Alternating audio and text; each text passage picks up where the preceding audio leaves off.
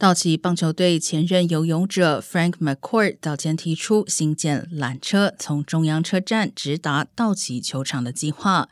目前，大都会交通局正在审查环境报告等文件。